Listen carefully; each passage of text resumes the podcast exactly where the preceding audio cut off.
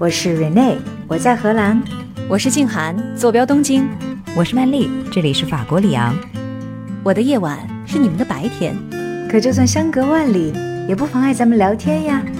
欢迎收听时差八小时。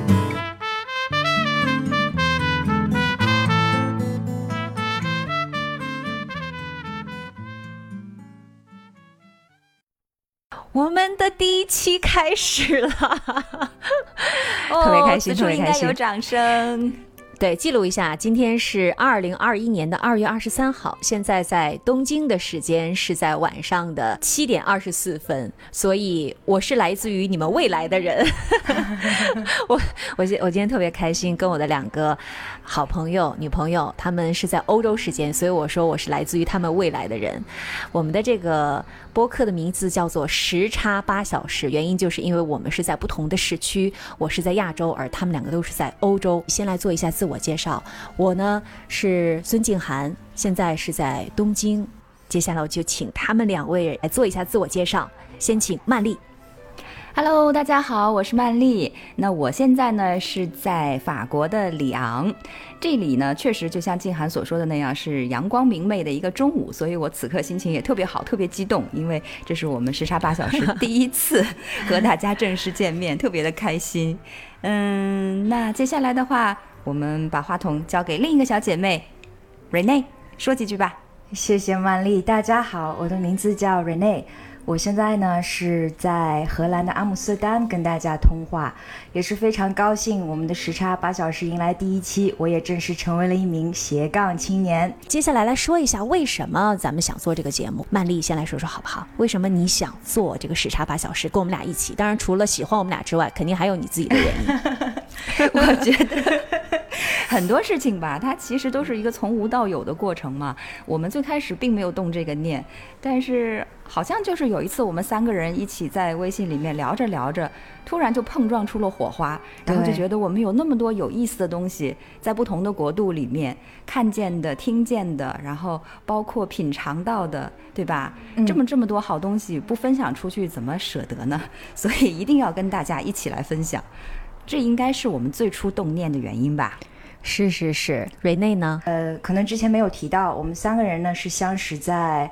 十年前的美国，然后我们彼此都是在那边念书的时候认识的好朋友，然后各自回到不同的世界各地生活之后，才发现其实大家都还是有相识的缘分的。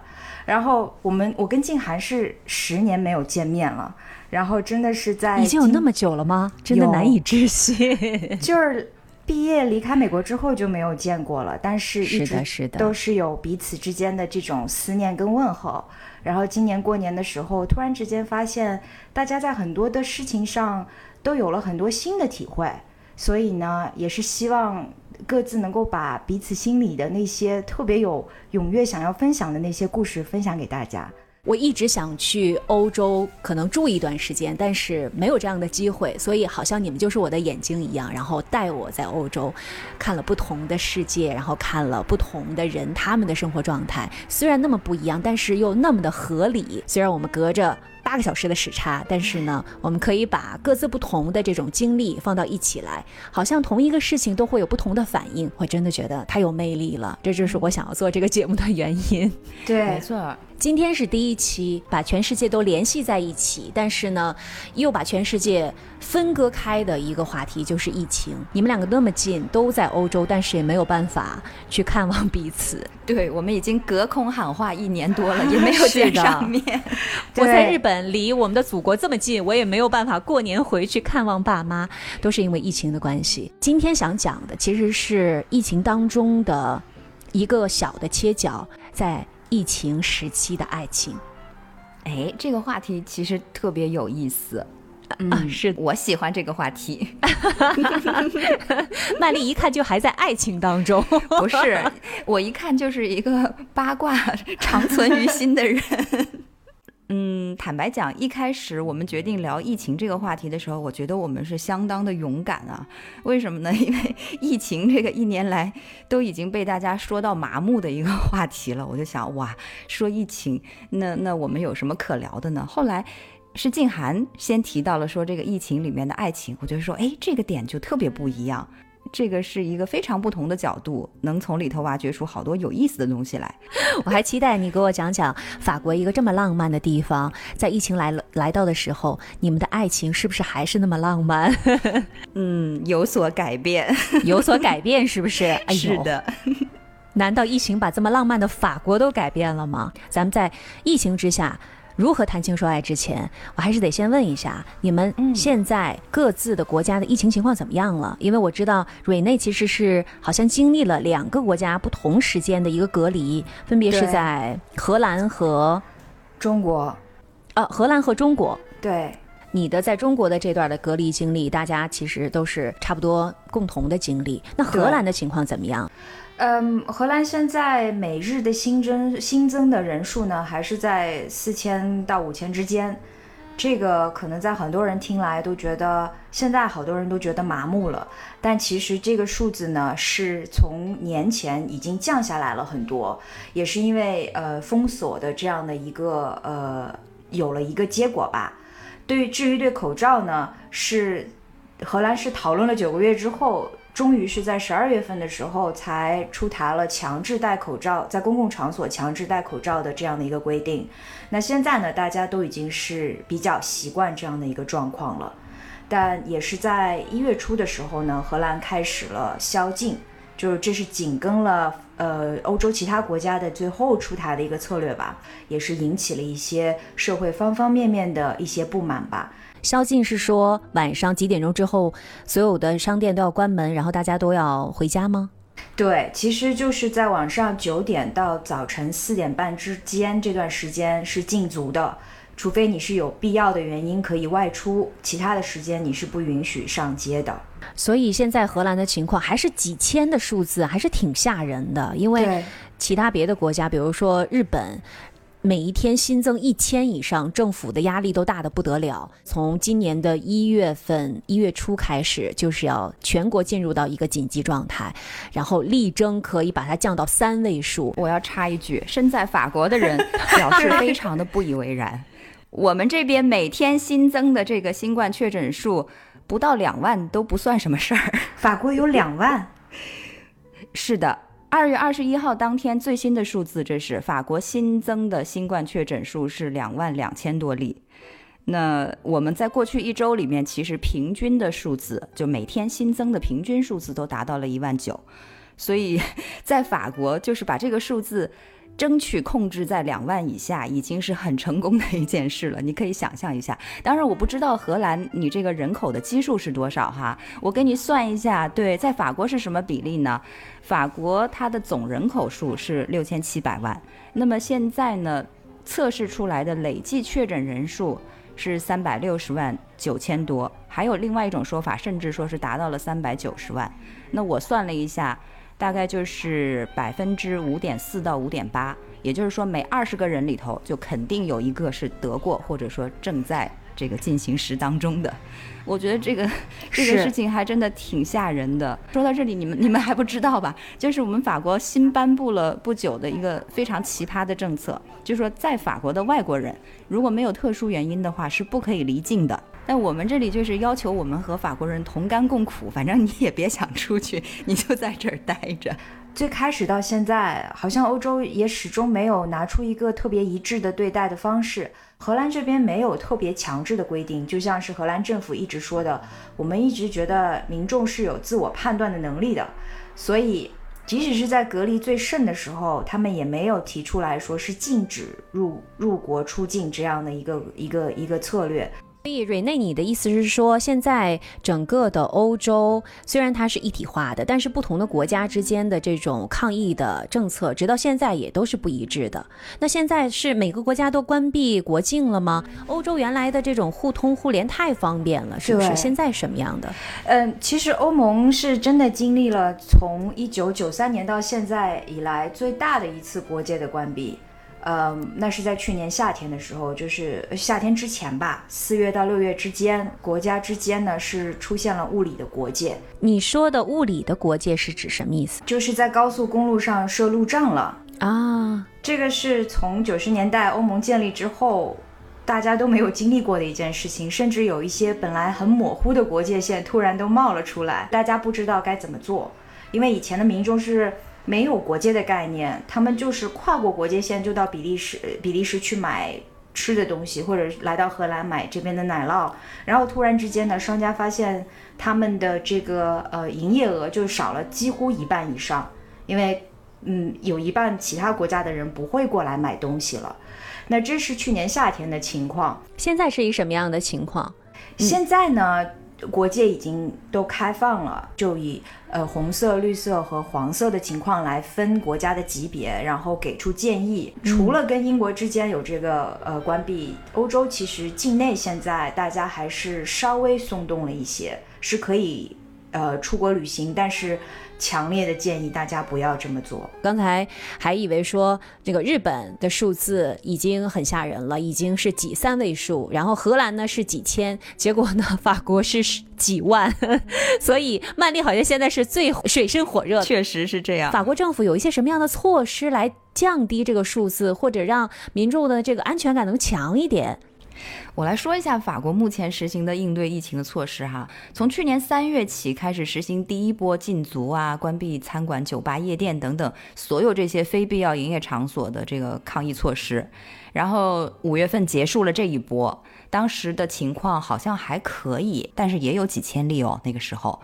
然后从十月份到十二月又开始实行第二波，这个时候内容里就增加了晚间八点以后的宵禁。但是后期呢是重新允许商店开门营业，因为还是要保证经济嘛。嗯，圣诞节后短暂开放，然后一月份开始到现在算是第三波了，宵禁也提前到了傍晚六点开始。法国这些抗疫措施呢，其实还是有一点用处的，但是比较令人无奈的就是只会亡羊补牢。不懂得怎么去防患于未然，呃，或者说吧，他们其实懂，但是做不到，因为公众不答应。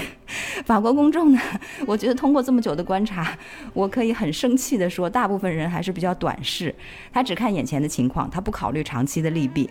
属于那种不见棺材不掉类型的，所以就是说，只有严重的现状摆在面前了，他们才会勉强去同意哦，按照政府的抗疫措施去做。那这样一来呢，结果就很容易预料，就是好一阵子，坏一阵子。嗯，刚刚有所降低，大家就迫不及待的出来嘚瑟，然后就前功尽弃，然后感染人数又开始上升。大家好像还是很有自己的想法，说我可能就是还是想要有生活，而不想要受到限制，是不是？是的，因为你知道法国它立国的这个口号就是自由、平等、博爱，那自由是摆在第一位的，所以你如果限制他出门或者这一类的事情，他是觉得深深的妨碍了他的自由。那法国人说不自由勿宁死嘛，对吧？那我给你举一个特别简单的例子，我们现在其实还是在这个第三波的比较严格的防疫措施之中哦。那前天二月二十一号开始，法国在经历了一周寒流以后，迎来了一个气温上的大幅的回升，最高温度是达到了二十度。然后别的地方我不知道哈，我居住的里昂，两条河边上都挤满了出来透气的人，而且一大半他都不戴口罩，然后剩下那戴了口罩的一半呢，还。里头还有一半儿，也只是装装样子。我过去一看，鼻子都露在外面，然后戴的口罩也是就是花布做的，好看是很好看，但是就是那个作用，我觉得就是 zero，真的是一点作用都没有。我发现，根据刚才曼丽的这个对于法国精神追求的特质，就决定了好像这个数字很难下降。我发现其实日本也是这样的。日本为什么居高不下？在我观察来看，以及我问我身边的朋友，在这个。防疫这件事情上，其实政府拿下面的这些老百姓是有点没有办法的。日本的他们的最高的行政级别是没有办法出台强制性的措施的，而只能是一种建议。去年在最严重的时候，然后政府就出台一个规定，东京圈的所有的中小学都可以停课，但是就是有一部分的中小学说我不要停课，那政府是拿他没有办法的。还有就是，我觉得大家虽然好像。戴上了口罩，但是依然生活是没有任何的改变的。学校照常开放，然后很多的公司还是要求你到公司里面去上班，不能够 work from home。大家还是会去超市买东西。在疫情之前，日本人也是戴口罩的，日本人经常戴口罩，所以我不觉得戴口罩这件事儿对他们来说是一个很大的一个生活方式上的变化。但我觉得他们并没有因为疫情的到来而真的变得深居简出，地铁里面还都是满满的人，所以这是为什么？那个数字也怎么都降不下来。这个还挺挑战刻板印象的哈，因为我们一直都觉得，就像你刚才说的，日本民众都还是非常的嗯遵守规矩的，而欧洲这边呢自由惯了，跟曼丽说的情况一样，呃，荷兰也是这样，但是政府的规定呢是有执行力的，就是比如说初中以下的学校才可以。开放，然后初中以上、高中的以及呃成人教育的学校呢，现在全都是远程教育。虽然说大家民众是有很多不满的地方，但是还是有执行力的。唯独在宵禁这件事情上呢，嗯，尽管政府的规定是有执行力的，但是也有民众呢是把政府告上了法院。嗯，他们因为三权分立嘛，哎，这个事情倒是挺有意思。对，给我们讲讲，因为 要有宵禁，然后告政府的这事儿，我们想听。对，因为宵禁这个事情对于对于荷兰的这样的一个影响非常的大，嗯，因为他们认为这是只有战争情况才是一个紧急情况，而宵禁这个事儿呢，在荷兰是从十二月初就开始被讨论，一直到一月底才一月中旬才真正的开始执行，于是呢，民间就有这样的一个所谓的。病名字叫做“病毒真相”的民间组织，就把嗯荷兰政府告上了高等法院。然后呢，法院还因为这个是否是呃紧急状况的质疑呢，还判了政府败诉。最近这段时间呢，是一个上诉期，就政府呢是需要。呃，举证证明这确实是一个紧急状况，所以呢，我们出台的这样的一个宵禁的政策呢是合法的。如果上上诉失败的话，政府就必须要收回他的这个紧急状态宵禁了，是不是？对啊，如果真的是法院二审判决是政府败诉的话呢，这个决定就会被取消。但其实本身的这个行政决定的执行时间呢，也是到三月二日就截止了。好像民众对于政府的不满，不仅仅是在欧洲，在日本也是这样。民众就说：“你们一会儿左，一会儿右，一会儿刺激经济，一会儿又开始国家紧急状态，啊！”但是其实没有一个长远的平衡的一个政策，没有照顾到这些餐饮业者，他们真的是压力非常大。所以民众其实是怨声载道，支持率不断的下降。这个很有共同性，我觉得每一个政府都在面对这样的一个难题，就是左手是经济，右手是疫情。嗯，你那儿至少还能够有餐馆开业的时间，荷兰是全部都关掉了，只只只有就是外卖的。我不知道是不是法国也是这样，法国也一样，是吧？可以开外卖，但是不可以堂食。对啊，嗯，至少日本还能去到餐馆吃饭。我看到你贴出来的照片，我还都很羡慕。是，这里的人都是在抱怨，说很久没有在餐馆这个。会过朋友，或者说自己好好的犒劳自己一顿，吃一顿像样的饭了。因为他们好像其实自己在家做做的都比较简单。对。不过你刚才说到餐饮被关闭不许营业，我倒是想起来，最近法国警察在着力做的一件事情，就是去打击那些所谓的黑餐厅，就是他们偷偷摸摸的在营业，然后大部分接待的呢都是一些很熟悉的老客人，是吧？所以现在对这边的警察呢，就是现在在。做一些这样的事情，力图把这些营业的店和客人都抓出来，真的是道高一尺，魔高一丈。而真的很难想象法国警察要去做这样的事情，对，非常有意思。这个其实是对社会治安最没无害的，也就是吃饭嘛，大家出去吃个饭。但现在在疫情期间非正常的一个状态之下，反而去抓这些食客和开餐厅的人，变成了警察的一个职责了，真的是对，很讽刺。这个疫情是一个非常刷新三观的事情，就是警察可能担任了一些他们之前受训的时候从来没想过会去执行的任务。嗯，警察一共开出了在荷兰全境开出了七千多张罚单，就是因为违反了宵禁的规定嘛。所以他们自己被采访的时候也在那里说说，我也没想到我现在会去干这件事情。所以宵禁如果说在晚上。九点钟之后，然后你到马路上去走，警察就会把你拦下来，给你一张罚单，让你回家，是不是？那这个罚金有多高呢？我们当时还在做比较，就是说，其实还没有你超速罚的钱多，是九十五欧元。嗯，就是并不是你必然的不可以出去。如果你是你是必须要在九点以后出门呢，你要从政府的网站下载一张表格，然后填写合理的理由打出来带在你身上。但有一个例外呢，就是可以遛狗。这个事情也是，也是很有荷兰特色的。这个决定刚出来的时候，很多人就说：“哎呀，是不是买狗的人就会多很多？”另外还有人说，就是就有人写了一个段子，就是说会有人把猫伪装成狗，牵着在路上遛。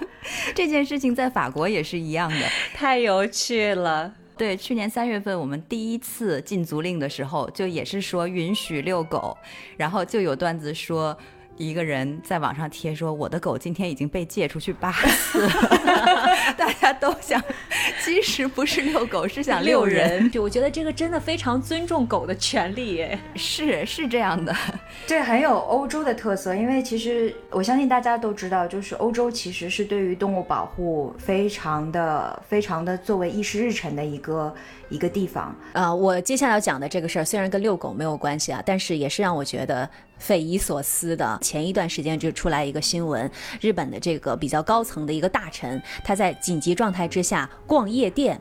然后就被记者给拍了下来，然后日本的首相兼职人就第二天就赶紧出来道歉，说特别特别的抱歉。哎，你们日本现在夜店还可以营业吗？所有政府的这些规定并没有强制性的，对它并没有强制性的这种法律的效应，所以有一些夜店它就是开着。这个日本大臣呢，真的是太不给力了，兼职人的支持率都已经下降成这样了，还要去逛夜店。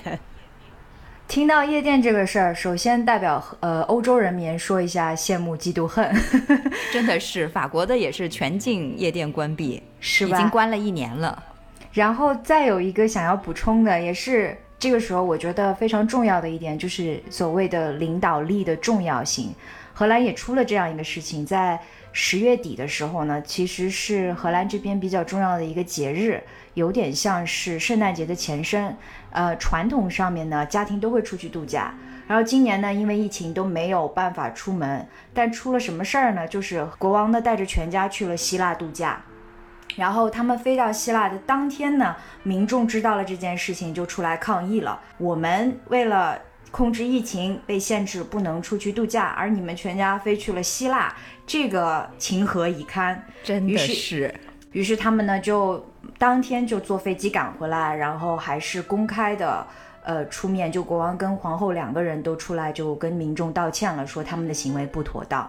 嗯，这个真的是太不妥当了，我觉得他们对，自己竟有这样的想法，身边的工作人员那些高参们难道就没有给他们建议一下吗？说这个时候就是要和人民站在一起，同甘共苦啊！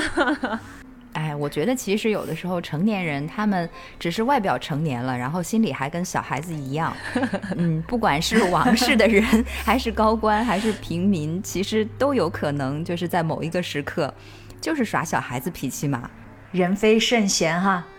虽然我们说疫情的情况我们不想聊，但是我们一聊还是聊了这么久，而且听起来这些话题都很有趣，都根本停不下来。但是接下来我们就要进入到这一期的我们的正题了，就是聊聊疫情当中的那些爱情，怎么谈情说爱，单身的人他们怎么样了？然后如果是 couple 有男朋友女朋友的，他们又是一个什么样的状态？家里已经结婚了，然后有孩子的，在疫情期间又是什么样的？所以我想先听听特别浪漫的法国现在有些什么变化？你们难道不浪漫了吗？在疫情当中，嗯，我的感觉，因为疫情它是属于一种比较特殊的一个极端的环境嘛，那所以很多事情都会向极端化去发展，包括爱情在内。所以呢，我认为这种时刻里面，好的它会变得更好，那差的呢，它会变得更差。可以说有悲有喜吧。有的人住到了一起之后，非常惊喜的发现他们的感情更亲密了，因为他们有更多的时间在一起，等等等等。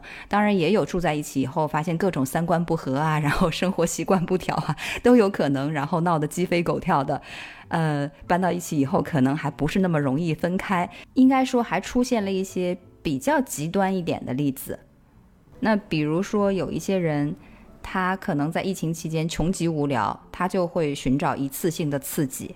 这种约会平台、交友平台，突然就用户数出现了一个增长，然后上面有一些人就会、对他们上面的一些人的活动就会非常的频繁，非常的活跃。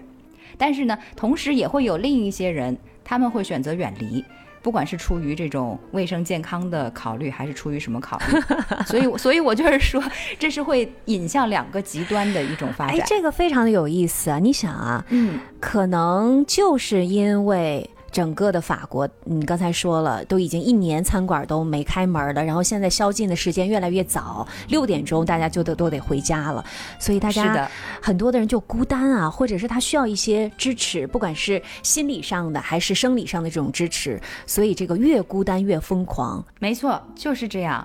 那有人，我曾经看到有人写了一篇文章，他说这个疫情中的两性关系，呃，他用了几个形容词啊，叫孤独入骨，然后呢就原形毕露、歇斯底里、烽火连天，各就各种情形都给形容了一遍。第一个是什么？第一个是什么第一个是孤独入骨啊？孤独入骨，因为你被隔离了嘛。是的如果说你是你还是一个单身的人，那你就只能住在自己的家里，对吧？一个人面对着四面这个光秃秃的墙所以前所未有的想要找一个男朋友或者女朋友，真的需要有一个人在旁边陪一下，哪怕是一条狗也行啊，还可以出去溜一溜。结果现在什么都没有，只能是跟自己 两个人的影子互相陪伴，于是就开始歇斯底里。歇斯底里。那我想问一下，荷兰的情况也是这四个词可以体现的吗？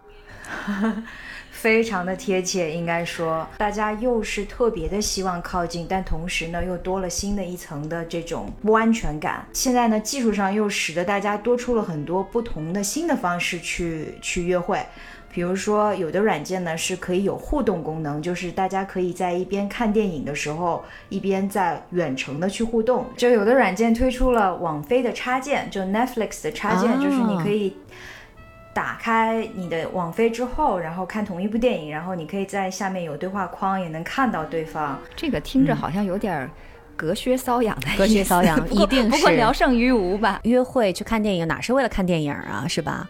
是为了吃爆米就是啊花啊，什么握握小手啊之类的，互相看电影还是看电影啊，哪怕能够互相聊天，但是，哎呀。但是也聊胜于无吧。说到这个 online dating，因为 online dating 在日本不像在荷兰一样已经那么普及了，在疫情之前，应该说前几年吧，才慢慢的开始有更多的人用 online dating。因为他在九十年代在日本呢有一个非常臭名昭著的一个线上约会平台，是那种诱惑未成年人的那种平台，然后已经被政府取缔。我看这个新闻说，日本很多的年轻人表示非常喜欢线上约会，因为他们觉很放松，然后很方便，也不需要到很远，然后穿得很整整齐齐的去见对方。啊、现在呢，就是大家就可以在家里面很舒服的，然后还可以比如说呃展现一下自己的爱好啊，然后给对方看看自己的宠物啊，就可以好像从其他别的方面向对方来介绍一下自己。哎，其实这个倒挺好的，我觉得。线上约会的，它的这个最有名的一个 A P P 叫 Paris，就叫嗯 Paris。为什么？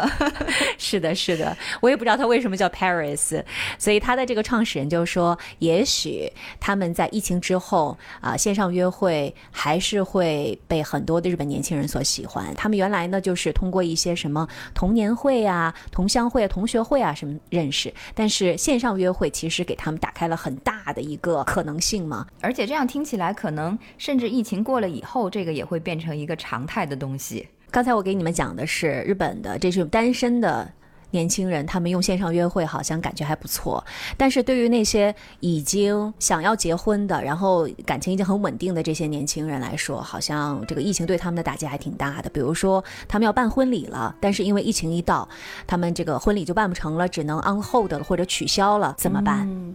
在日本办个婚礼是很贵的。有多贵？我那天看了一下，说平均在日本办一个婚礼要差不多五万美金，五七三十五，三十几万人民币办一个婚礼，其实是不便宜的。而且这个疫情来了，他们这些取消婚礼的小夫妻俩。还得支付差不多一万美金。这里外里简直损失大了呀！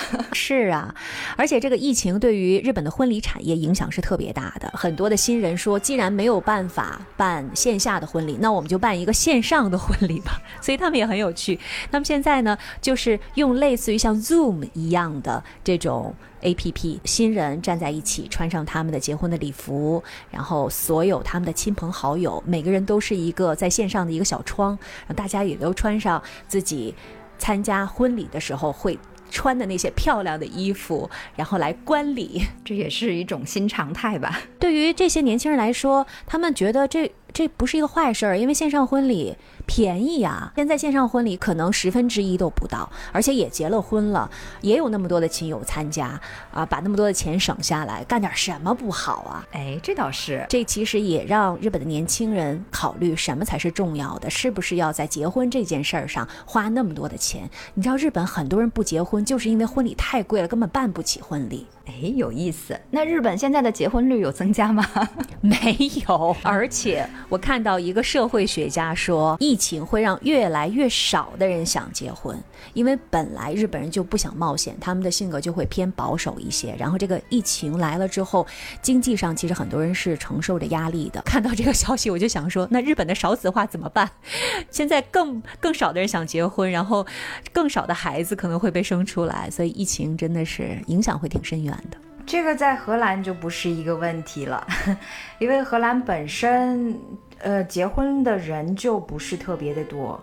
呃，欧洲社会，我不知道法国，待会儿可以听曼丽讲。在荷兰和北欧很多的国家，其实都是。嗯，先试婚，然后很多人甚至是说，先生了一个到两个小孩之后，看我们是不是可以再继续的在一起生活，然后可能孩子都已经十岁大了才决定要结婚。所以呢，在欧洲这边，荷兰这个地方呢，婚姻并没有像在国内或者是在呃日本那边有那么强的一个保护双方利益的这样的一个一个作用。很多人甚至是觉得婚姻其实是。多了很多行政上的累赘。对于荷兰人来说，结不结婚和生不生孩子其实没有什么关系，它也不对等，对不对？而且它其实是有一种在不结婚跟结婚之间的一种中间状态，就是你可以去市政厅注册你们俩的关系，把它合法化，那在税收上会有利益。你们俩注册的是同居的伴侣关系。避税上面有优势，是不是？对，这边呢，本身即使你要结婚，婚礼也没有那么大的一个规模，它会有一个在市政厅注册的仪式，但这个仪式本身呢，只有最亲近的人会去参加。呃，范围不会超过十个人。那在之后呢，会有一个小型的酒会招待大家。那这个酒会呢，其实也是简餐轻食。所以，Rene，你的意思是在荷兰，大家该办婚礼还是办婚礼？婚礼还是可以办理的。然后政府呢是给出了一个人数上限的规定，就是每一个婚礼呢是只能有至多三十个人来出呃出席。本来也不可能有大规模的婚礼，于是如果说是三十个人的婚礼呢，那影响就没有那么大，而且。虽然说需要时间去筹备，但是也不会说要提前一年啊或者怎么样，于是取消的压力也没有那么大。嗯，但是呢，白事就不能延期了。这边呢，就是政府还是很人性化的，就是葬礼的这样的一个呢，呃，规定呢，就是人数上限会多一些，就到五十个人。而且呢，现在很多的这种呃丧葬机构呢，也是出台了一些新的方式，能够让让比如说亲人、至亲好友能够远程的去参加。我的一个非常好的同事呢，是在去年就去世了，然后因为有上限的规定，呃，我们是我们公司呢是安排了一个远程观礼的这样的一个过程。所以我们其实是坐在了一个大的会议室里面，在保持社交距离的这样的一个情况下，参加了整场葬礼。嗯，应该说是一种很新的形式。对，刚才瑞内说的一点让我突然一下特别感慨啊。他说，结婚可以推迟，但是人去世离开这事儿是没有办法的。这个。没没有任何人能够控制它，它发生了，我们都想送他一程，但是只有五十个人是吧？在荷兰，可能这个人的人缘特别好，或者大家都想去送他最后一程的话，那没办法，就只能线上了。但我觉得，想象一下那个场面，大家都在线上观礼，然后送去最后的对他的这个问候，说起来很伤感，但确实也出了一个挺大的一个事一个事情，就是。在看的途中呢，这个丧葬机构的这个嗯嗯远程的软件出了问题，所以其实很遗憾的是，有一大半的时间我们只是坐在那里，没有办法再看到这个同呃同时进行的葬礼的情况了。无论是对线上的婚礼还是线上的葬礼来说，这个技术的稳定性都还是很重要的。因为大家能够希望能够参与，希望能够表达心意的时候，突然好像断掉了。这个，这个就是我觉得可能现在对于所有的线上的所有的一切的联通来说，这个都是最重要的。法国的情况怎么样？法国这边，嗯，其实很多人也是选择不结婚，但是有一种合法的同居关系，就是说他们也可以照样。生孩子，然后一起生活，但是呢，并没有到市政府去领了一纸证书。对于婚礼的重视方面啊，一旦他们决定了结婚，那么他们这个婚礼还是比较盛大的。他们会精心的选择一个比较好的场所，然后呢，邀请的亲朋好友应该说比荷兰的规模是要大的。如果去市政厅办手续，这个是没有问题的。但是如果你想要去办一场这个婚礼的话，那第一场所是个问题。第二，人数是个问题；第三，就是说这些人能不能从外地四面八方 gather 到你这个地方，又是一个问题。因此，这种种的限制之下，真正能够举行成婚礼的就会比较少。哎呀，这个让浪漫的法国人，然后呢喜欢这个热闹，我觉得法国人是喜欢热闹的哈，呃，真的是没有办法。法国人其实还挺重视家庭朋友。对，然后很喜欢聚在一起喝喝酒啊，聊聊天啊，他们特别愿意做这样的事情，很有仪式感的一个地方。对对对，他们就特别不能缺少仪式感。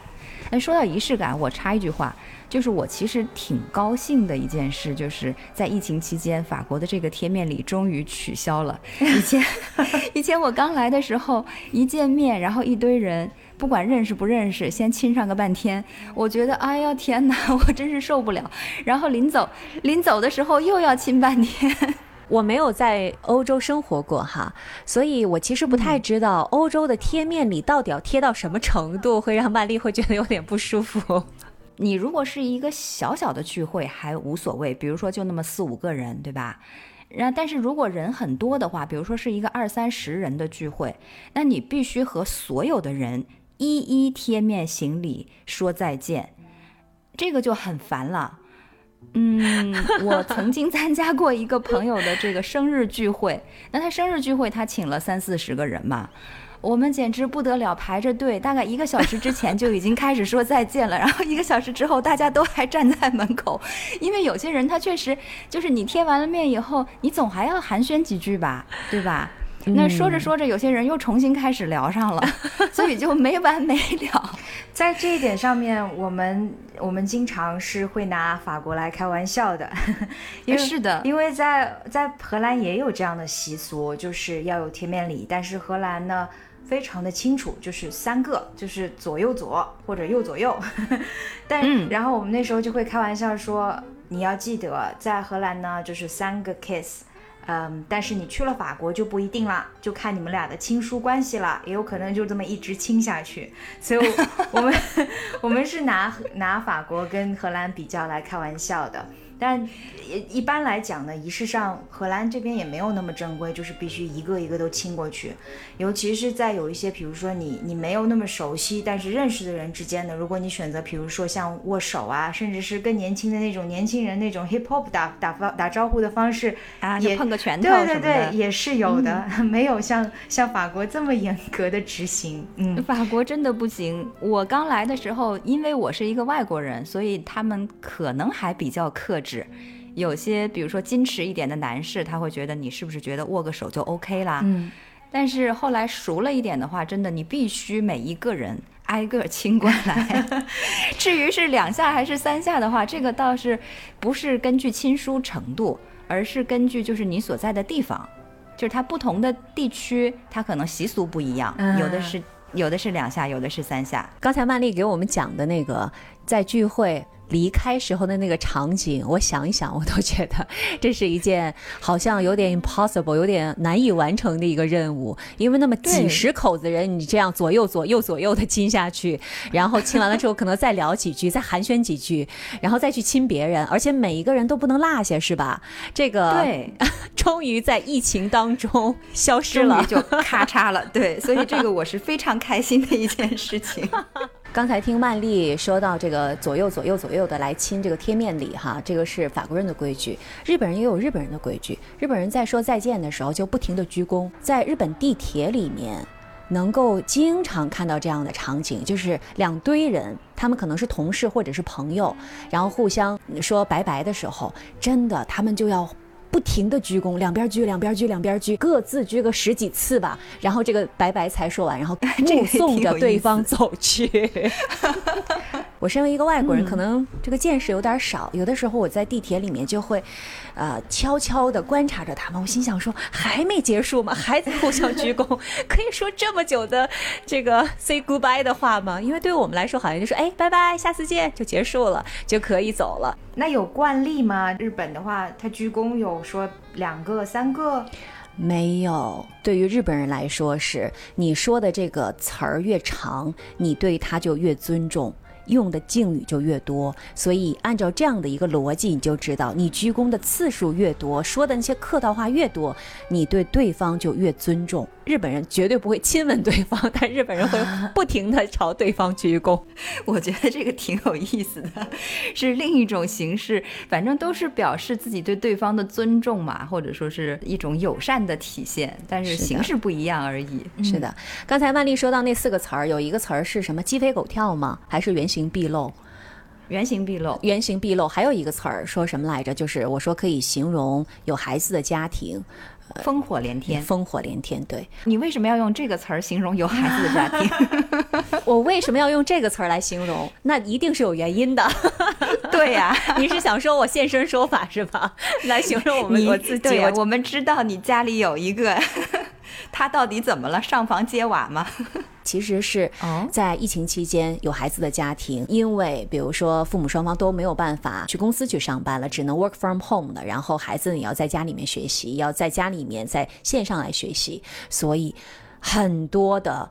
家庭问题很多的夫妻之间的问题，很多的亲子关系的问题就原形毕露了，于是这个家里面就烽火连天了。这恐怕不是一家两家的问题。后来我看到了一个 BBC 的报道，他这篇文章就写到说，在英国在疫情之后，离婚率是一个急剧上升的一个状态。不但是在英国，而且在美国、在中国，很多的国家在疫情之后离婚率都急剧上升。所以呢，这不是一个个别现象。是的，是的，我觉得。那这个其实可以理解，因为你强行的把，呃，人活动的范围一下缩小了那么多，那么在这么紧密的空间里面，长期的关在一起，摩擦必然就会增加嘛。摩擦既然增加了，那这个离婚率有上升，我觉得倒也不奇怪。对我曾经听我的一个同事，呃，当地荷兰人跟我讲过，他说以前工作就是我的避难所，而现在呢，就是你的这个避难所不存在了，很多人都回到了家庭的这个这个这个环境和氛围里面，而且是需要兼顾，呃，工作的职责以及对于家人的照顾，这就使得本身有的这样的一个天然的屏蔽就没有了，所以也解释了很多矛盾的这一种激化。荷兰呢，其实，在疫情之前就已经是一个，嗯，在家庭的分工上面比较的平等的一个地方。疫情发生之后呢，对于家庭分工上的这样的一个影响，并没有特别的大。但是呢，确实有了一个情况，也就是夫妻双方会有去，嗯，谈判说究竟谁在哪里工作的问题。一般家里面只会备有一个书房。于是很多人呢就会去争抢这个书房的使用权。我有时候也会在视频会议的时候看到我的同事一天呢是在书房里面，然后突然之间呢移到了比如说阁楼。而在荷兰的阁楼很多时候是客房兼洗衣房的地方，然后他就会跟你道歉说对不起，身边后面声音很响，因为我在我在我在工作的同时还在洗衣服。然后我就问说，为什么你出现在了洗衣房呢？他说，对我跟我老婆今天谈判结果失败了，于是我就只能到洗衣房来工作了。于是引来了另外的一个热潮，也就是装修热。虽然说家里有已经有一个书房了，但现在因为疫情的关系都在家工作，于是大家就开始整出了另外的一个一个一个空间。双方都可以来使用。我跟你说，真的是无独有偶啊！这个对于书房的抢占，这是全世界的夫妻的话题。我有一个好朋友，她是一个大学的一个副教授，她是个女生，然后她先生呢是一个科学家，他们家的书房呢就是先生的书房。他平时呢都觉得没有问题，但是在疫情期间，他需要线上给这个学生上课。有一天他就跟我抱怨，他说：“你知道吗？我也是堂堂一个大学的副教授，为什么我只能在客厅的 这个餐桌上给学生上课来工作？为什么他可以有一个书房那么安静的在工作？心里很不平衡。我也是职业女性啊，突然就对的对的。”还有一波引来的热潮在荷兰，就是买房子的热度。我昨天看到一个新闻说，荷兰在过去的两三个月的时间里面，房价惊人的涨了百分之五十以上。很多人都是希望就是置换到一个更大的房子，突然之间觉得空间都不可以不够用了。其实说来说去啊，就是原来大家呢可能都有工作呀，或者是一方至少一方出去工作，所以呢都有其他的这种可以发泄或者是。有拥有自我的这样的一个空间和时间。现在呢，疫情把，呃，这两口子都关到一块儿了，然后把孩子也关到一块儿了。那家里面的辅导学习呀、做家务啊、做饭啊等等，这都变成了特别现实的问题了。所以你说这个矛盾能不凸显吗？所以大家才会说希望有大房子，然后希望还是拥有一点点属于自己的空间，啊，要装修一下。我也希望有一个我的书房。如果说说到我们家，因为我们家也是有小朋友的，然后现在疫情到来了，我先生他们公。司也是有两天可以 work from home，在家里面办公。有一天我我出门了，他在家里面，然后儿子也在家里面。他回来跟我说：“你知道吗？今天我正在开电话会议，结果我忘了 mute 掉我自己的那个麦克风了。”结果我的同事就听到了，儿子过来跟我说：“爸爸，爸爸，你快来给我看一下，Daddy，Daddy。”他说，当时他的同事就跟他说：“快快，赶紧关上，因为那是一个还蛮重要的一个会议的。”他当时就说：“哎呀，真的很抱歉。”不过同事们都很理解，说：“哎呀，知道知道，因为现在是在疫情期间嘛，都在家里面办公。”法国这边呢，也这样的事情也不少，但是他们就会以一种比较宽容、比较玩笑的心态来看，就有很多人甚至特意录制这种短视频，就是一个人把自己打扮的人模狗样的，比如说他是经理啊，或者是什么人，然后坐在视频前面开会，结果一会儿他的孩子晃过来了，一会儿他的老婆在后面端着什么盘子呀碗的晃过来了，然后一会儿他自己跟大家说。哎呀，终于这个会开完了，说我有事情我要走了。然后一站起来，他的下半身根本就没有穿上那个正式的衣服，因为他上半身是西装革履的嘛，那下半身穿这条内裤，然后他就走了，也不关摄像头。是的，就是这种自嘲的精神，我觉得还挺好的。因为其实我个人也有这样的亲身经历，就是比如说有个特别重要的会议，你也只需要穿上半身，出镜的部分很整齐，下面其实也无所谓，所以出现这样的视频会让人特别有亲切感。而且更多的呢是，就是如果说跟我一起开会的同事，他的他的小朋友或者甚至是宠物出镜了。反而你们会在开会很刻板的开会的同时，还聊上了几句家常，反而让你觉得有一种跟同事靠近了的关系。因为对于荷兰人来说，你出你在上班的过程当中，比如说你在咖啡机旁边跟同事一起闲聊几句，是很增进这种合作关系的一个仪式。所以很多人荷兰人会提出来说，现在没有办法在咖啡机旁边去对话了，呃，取而代之的呢是可以在在电话里面。聊天的时候去提到自己的小孩或者是自己的宠物，还是一个不错的替代品吧。还是回到我们刚才的那个结论啊，就是虽然原形毕露了，虽然这个烽火连天的，在对于有家庭的，然后已经结合的这个夫妻俩来说，啊，挑战是非常大的。我们中国有一句老话，小别胜新婚。现在呢，大家不但无法小别，而且天天见面，所以呢，都是相看两相厌。所以对于他们来说啊，是非常的大的一个挑战。进入到我们最后的一个部分。就是牛年，我们可以期待一点什么？因为今年春节也过了，虽然我们好像在异国异乡都没有这个过年的气氛，但是新的一年来了，我们还是展望一下呀。啊，这个疫情什么时候能过去啊？疫苗到底怎么样了？你们荷兰和法国的疫苗现在有一些什么样的时间表吗？曼丽先说吧。呃，法国目前的疫苗情况是这样的，我们截止到昨天吧，累计一共有二百五十六万多人接种了一个剂量的新冠疫苗，那么还有一百一十六万多人呢是接种了两个剂量的疫苗，应该说目前接种的人数还算不错。那其实，在法国呢，我们是有一个。呃，分五个阶段展开疫苗接种的这样一个计划。那第一阶段呢，是从去年的十二月底其实就开始了，一直到今年的二月份。嗯，是说要接种一百万的优先人群，包括这个社会医疗机构的老人呐、养老院的失能老人啊，以及在上述的这些机构当中高风险的工作人员。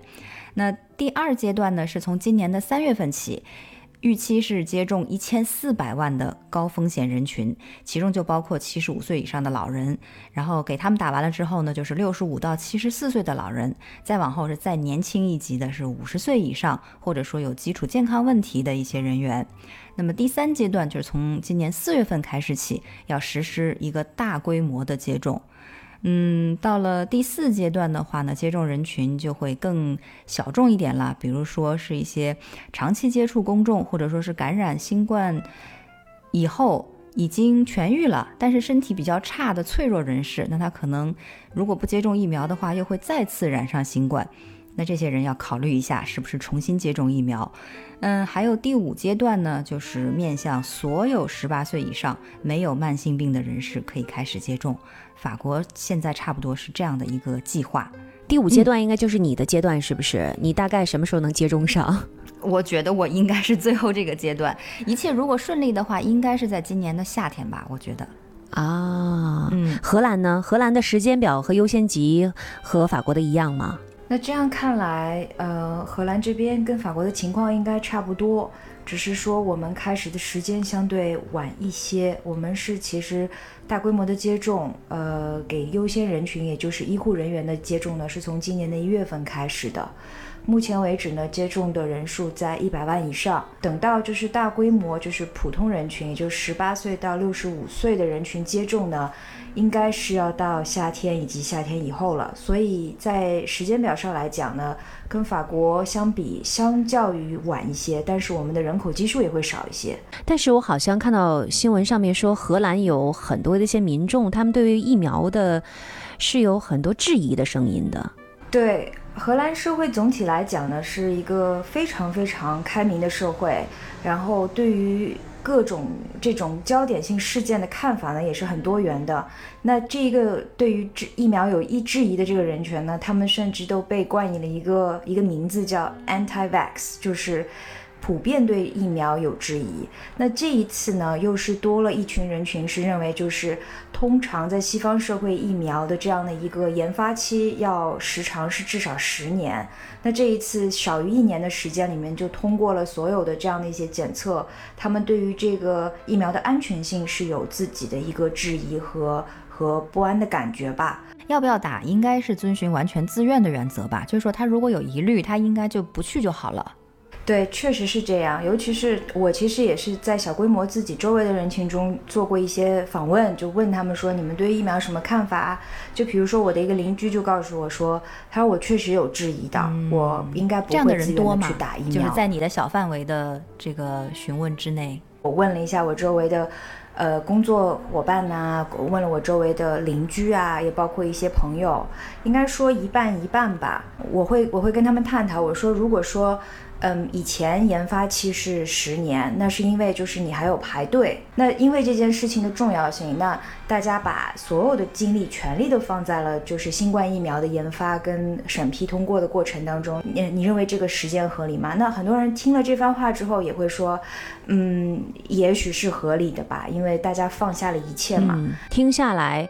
日本比法国和荷兰的疫苗接种要慢许多。截止到上周为止，也就是是二月中旬，日本只有四万名医护人员率先开始在日本接种新冠疫苗。然后日日本真的很少，而且日本人应该是在这三个国家里最多的。是啊，据说是下个月的时候才会有大概给三百七十万左右的医护人员开始接种，然后到了四月份开始大规模的给六十五岁以上的老人接种，然后等到我们这些普通的这些民众，可能要等到。差不多六月份了，我又看到一条很有意思的新闻，就是日本关于疫苗的。日本政府他宣布，如果谁是因为接种了新冠疫苗过敏的这些原因致死的，政府是给赔偿的，政府会赔二百七十万人民币。如果是一级伤残需要这种看护啊什么的，每个月政府都会补偿金，大概是折合人民币三十一万元。确实，就是政府的这个做法，嗯，从一个相信疫苗的人的角度，他会觉得啊，这是一种嗯保险机制。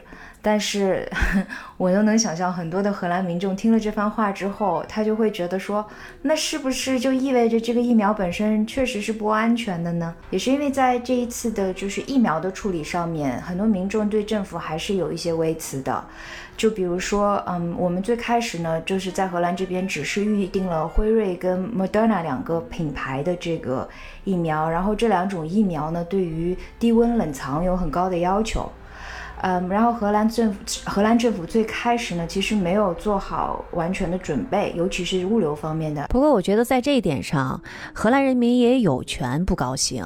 你想啊，疫情开始了，然后国王和王后就要出国休假去了，然后政府呢，这个对于 疫苗的管理听起来好像流程也不太清晰，管理还有点混乱，大家肯定着急。我觉得这个也是人之常情，也可以理解。回到牛年，我们可以期待些什么？今年在日本还有一件大事儿要发生，就是奥运会。我其实很好奇，因为我觉得日本的奥运会到底能不能开，到现在还是一个未解之谜。频频有这个小报传出来，或者有一些呃非官方的声音说：“哎呀，肯定开不了了。”我都私下里打听过了，他们的这个奥组委的成员都说今年奥运会开不成了。但是，一到官方的发言和声明，就是说今年肯定要开，而且就在上周的时候，东京奥组委就召开了一个新闻发布会。